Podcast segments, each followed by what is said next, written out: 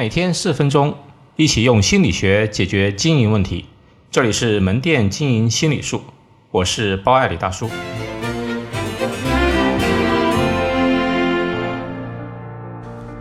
包爱李大叔鸡汤四。森格基金王强说：“我不知道读书到底能不能赚钱，但我知道读书能赚到钱是大概率的事情。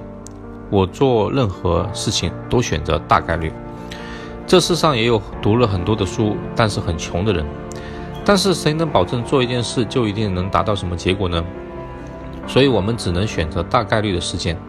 这个世界上一定是大部分的读书人的钱赚的更多的钱，不然没有天理。可以没有学历，但不能没有学习。很多学历低的老板做大生意的，其实没有一天不在读书学习。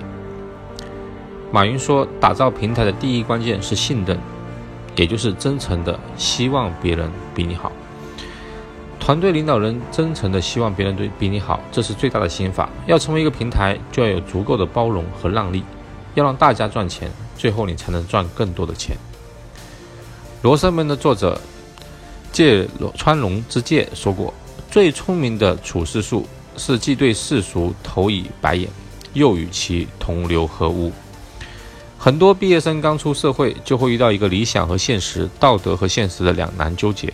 你希望出淤泥而不染，但又无力改变社会。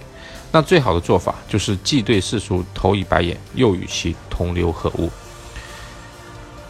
马基雅维利在《君主论》里面写过一句话：如果你正在抢夺权力，树立一个慷慨的名声是非常重要的。反正这些东西都不是你的。就像很多打江山的开国皇帝会许诺很多职位给一起拼搏的兄弟一样，慷慨很重要。反正这些都不是你的，你要学会分享利益。天分就是持续不断的忍耐。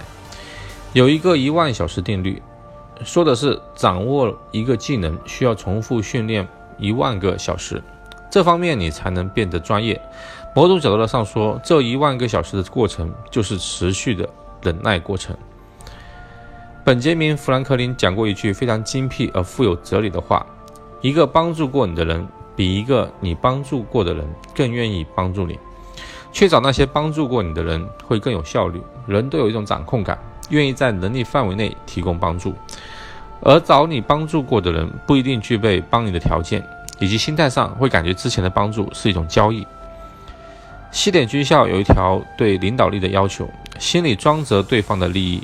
并有能力让对方清楚这一点，这是我见过的最精辟的关于领导力的论述。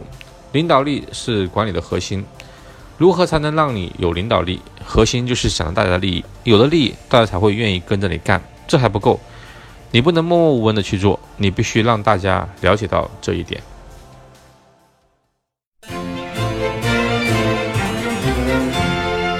好，今天就到这里。